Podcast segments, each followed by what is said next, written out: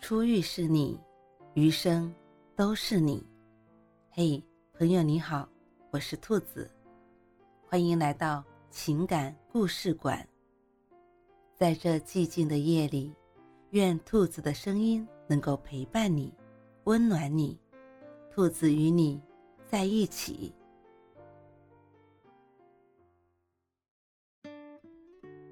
女朋友翻完手机的二十四小时。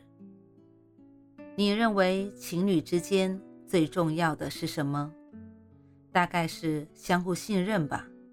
因为一段感情里，如果没有了信任，哪怕再相爱、再门当户对，最后也很难走在一起。前段时间，读者小张刚跟男朋友因为翻手机的问题分手。男友说：“小张之前不是这样的。”小张说。他也不想患得患失的每天盯着他，他让他没有安全感了。小张，那你还记得你们相爱之前的样子吗？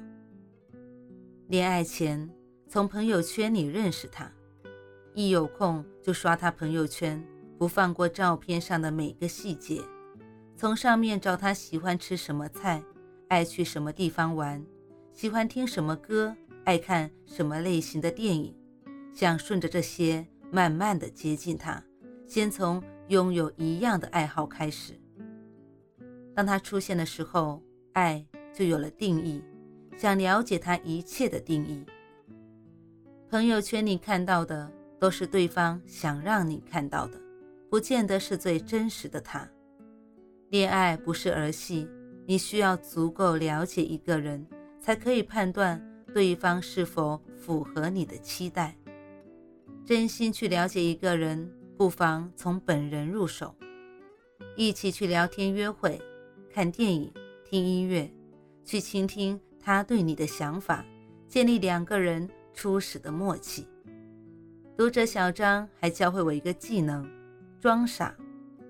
他在两人没交往之前，想确定对方三观是否与自己相符。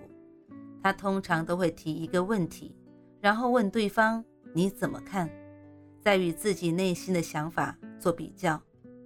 三观的一致增进了两人之间的关系和信任。相爱是一件美好且值得期待的事情，但相守是一个漫长且艰难前行的过程。恋爱初，从朋友圈子了解他。他总是带我见他的朋友们，从聊天中发现他们很有趣，而且三观超正。他们会和我聊男友在大学总逃课但能不挂科的传奇历史，还有没日没夜的做毕业设计时，谁送男友爱心饼干。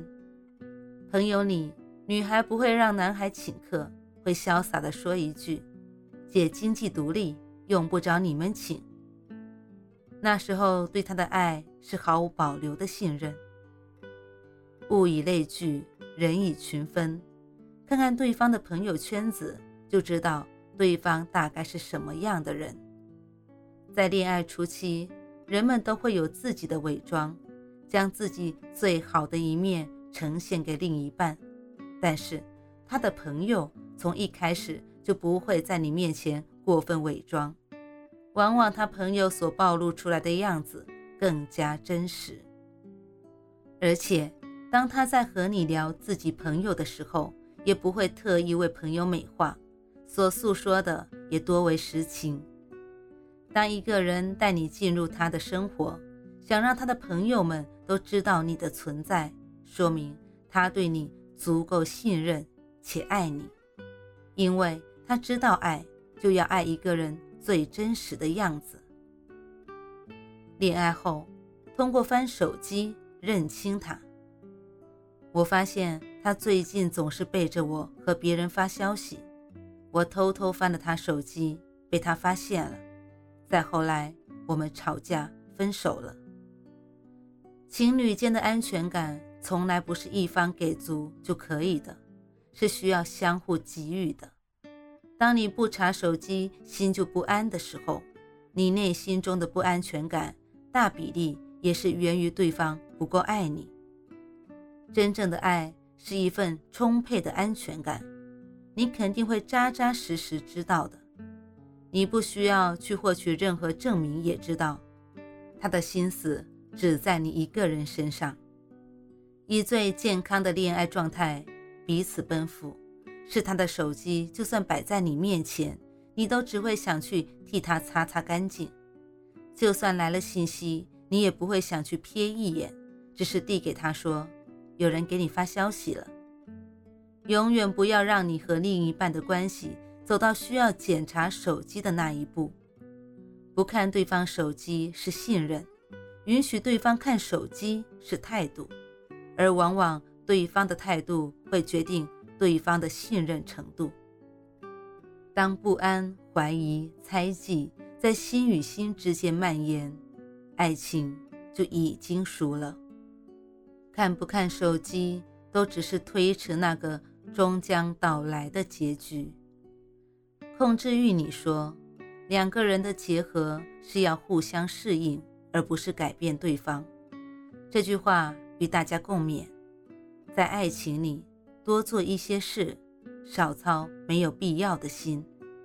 有的时候，爱是温暖，但有的时候，过于沉重的爱就会是枷锁。人们常说，爱情是一座围城，若你天天蹲守在门口，那么。待在围城里的人，即使生活的再舒适，也难免成了囚徒。爱情里的两个人应该是独立的个体，互相支持，彼此信任才是最好的。信任对于爱情来说格外的重要。没有了信任，也就没有了继续在一起的意义了。长久的互相猜忌，只会消耗着彼此的爱。到最后只剩下遍地狼藉。与其如此，不如早点离开。如果不能为彼此改变的话，还不如从此陌路，相忘于江湖。一对好的伴侣，应该是以信任之心相处，不限制对方自由，不浪费自己的自由，又以珍惜之心共度时光。往后余生。愿你忠于爱情，也忠于自由。